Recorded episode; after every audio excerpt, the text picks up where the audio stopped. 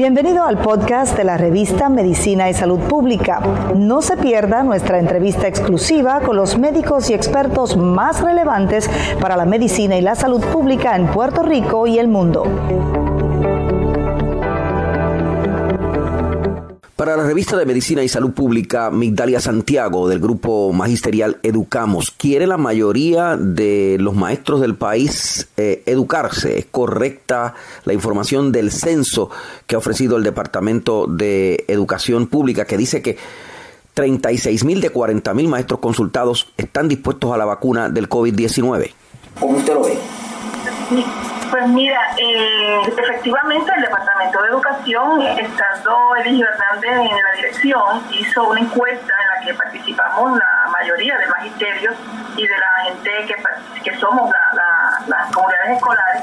Y debo entender que esos números tienen que ser bastante correctos porque hasta donde yo tengo información, la, mayoría de nosotros está en disposición de ponerse la, la vacuna, o sea, no tenemos conflictos mayores salvo algunos compañeros y compañeras que por cuestiones de salud, de preocupaciones, de dudas todavía, pues pero son la minoría. Así que en ese sentido este, me parece que sí, que, que, la realidad es que la mayoría de nosotros sí estamos en condiciones de ponernos la vacuna en el momento que lo y, y esa estrategia de hacerlo en, en, por las regiones educativas, es decir, que la gente de Juanadía, de Santa Isabel, quizás de Jayuya, tendrían que venir a Ponce a, a ponerse la vacuna eh, eso como que es complicado. ¿Qué le parece? Pues mira, no, no solamente complicado, sino eh, eh, una locura total, porque el Departamento de Educación tiene la infraestructura para poder hacer esto en cada uno de los municipios. Primero porque por la lucha que dimos desde, desde los temblores para el departamento logró conseguir los dineros y, con, y logró contratar a la mayoría de las enfermeras escolares que nosotros hemos estado solicitando desde hace muchísimos años. Lo que significa que salvo algunas otras escuelas, prácticamente todas las escuelas del país ya tienen ese personal eh, contratado. Yo sé paso, fue personal que usaron para entregar las computadoras. Mm. O sea que... O sea que son, esas 900 están en, distribuidas en las escuelas del país, todas están en escuelas.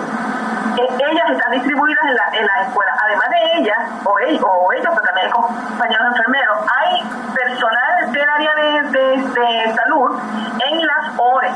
Por lo tanto, es una cuestión de manejar esto a nivel municipal, porque vamos a hacer que la gente de Vieques y Culebra se mueva a Macao. De hacer las filas interminables que hemos visto en el proceso, porque tampoco es, o sea, si son eh, tres o cuatro mil maestros, eh, le toca a X cantidad de días, eh, posiblemente son días en que la gente va a tener que estar haciendo filas interminables para recibir el servicio. Ya, ya tuvimos una prueba de eso, el, tuvimos una prueba de eso en el Pedrín Zorrilla de Atorrey, sin lugar a dudas. O sea, sabemos cómo es.